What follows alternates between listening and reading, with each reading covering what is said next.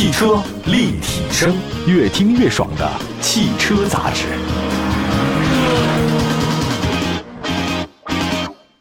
买好车，买便宜车，就上有车以后 APP。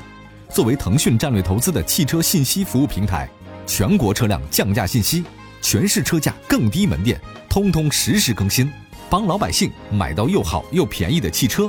老百姓买车就上有车以后 APP。各位大家好，欢迎大家关注本期的汽车立体声。我们节目呢，全国各地呢都能听到，全国覆盖，而线上线下的节目也比较多，大家呢可以关注一下呢官方微信、微博平台。呃，同时也要提醒一下，现在全国各地呢都是进入到冬天了。呃，立冬之后的话，这次寒流呢有点强，全国各地的话呢降温幅度都特别大。当然，可能不同地方降温幅度不一样。在这儿呢，希望各位就是冬天一定要注意保暖。呃，来看一下今天我们的汽车啊，这个人说一个保护好一个汽车，保好什么呢？实际上就保护它的心脏。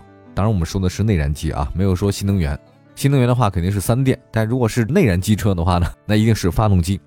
呃，发动机呢是很多人把它视为说汽车的心脏嘛，对吧？动力系统是决定一辆车它行驶性能的重要的部分。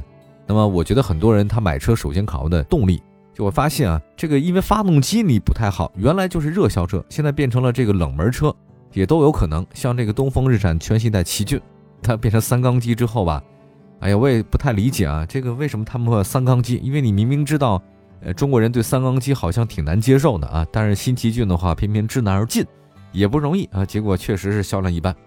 呃，美国那一个杂志呢，这个它每年都会发布沃德十佳发动机的这个榜单。那今天咱们这期节目呢，就看看谁获奖了。我先说一下啊，这里面真的有三缸机。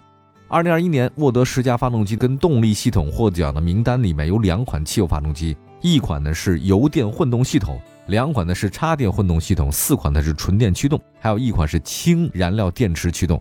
呃，他们其实有的已经进入咱们的国内市场了。我们先说一下雪佛兰 1.3T 三缸发动机上榜了，代表车型呢是雪佛兰的创界。那三缸发动机获奖，哎呀，真的太出乎很多国人意料了。当然没办法，因为啊车不仅仅是卖给中国人啊，全世界人他都买。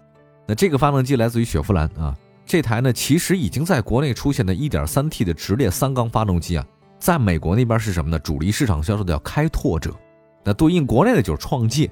那同时呢，克鲁泽这个车型也搭载这个发动机啊。实际来看呢，这 1.3T 的发动机在震动噪音方面还挺好的，121最大功率，240的最大扭矩，已经达到了传统2.0升自然吸气四缸发动机的水平。曾经我问过一些人，就是说你们为什么对三缸机那么不理解？那如果一个车让你们盲开啊，就是你不说它是三缸机还是四缸机，你能开出来吗？实际上百分之九十人根本开不出来，或者也不太了解。但是这个为什么它根深蒂固这种印象呢？哎，有待研究吧。下一个呢，再说说现代 2.5T 直列四缸发动机，这个也上榜了。代表车型是胜达，这是海外版的胜达，跟国内不一样。还有一个呢，就是现在大家见到的吉利赛斯 G80 和 GV80。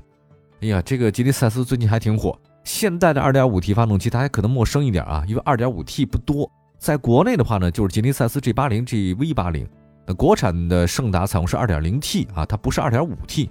2.5T 的这个直列四缸发动机，只有海外胜达有，它最大的功率两百零六，最大扭矩四百二十二，这个动力应该是很好的，它匹配那个八速自动变速箱，所以我觉得大家可以关注一下。另外，汽车立体声呢，前不久呢也曾经试驾过吉尼赛斯 G80 啊，我们的编辑老师呢也是称赞有加。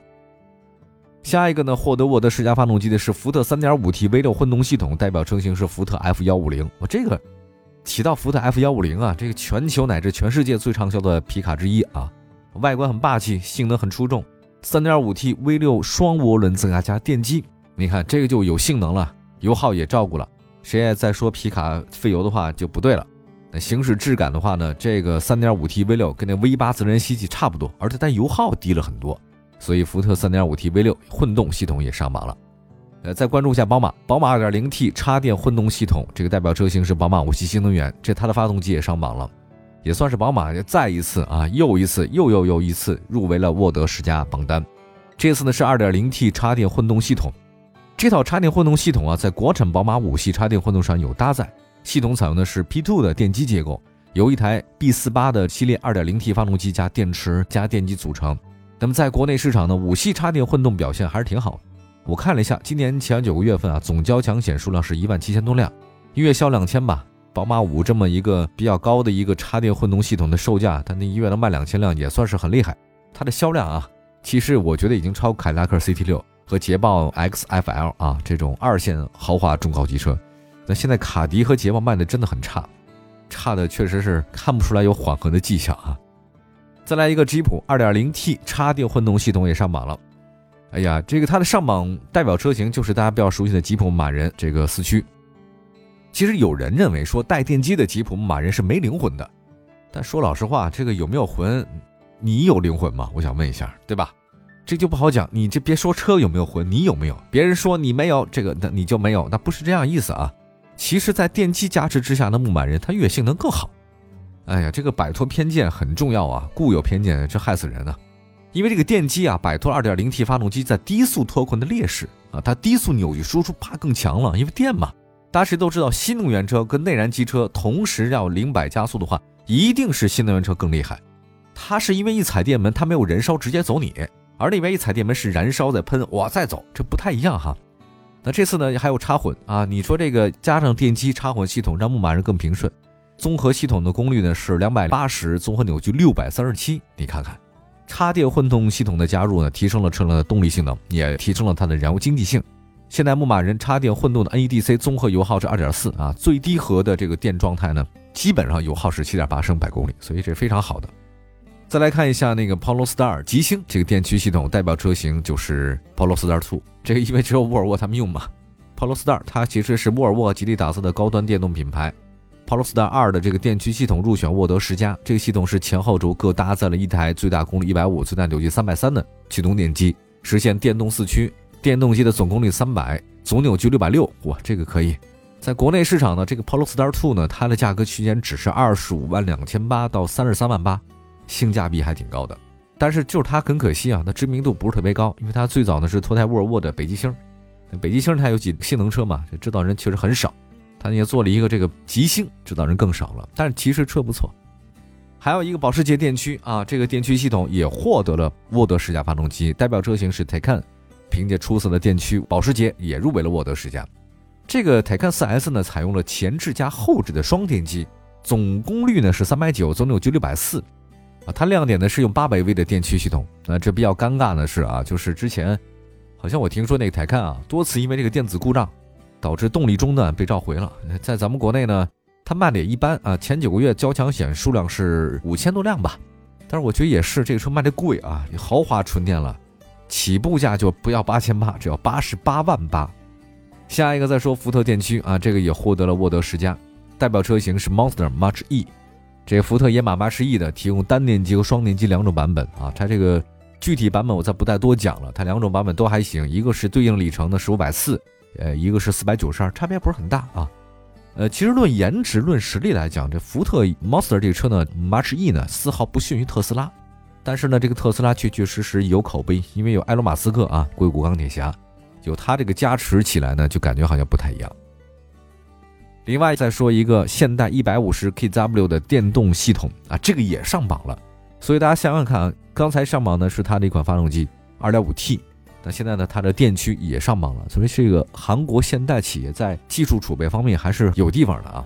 代表车型是现代这个叫昂希诺纯电动车，它的英文呢上面写着 K O N A E V。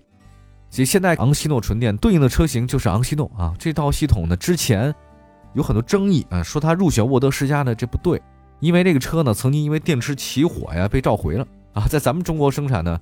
这个它的电池是宁德时代的电池，不涉及召回啊，所以它这个系统啊是上榜了，但是它电池是咱们生产的，所以应该也没什么太大事儿。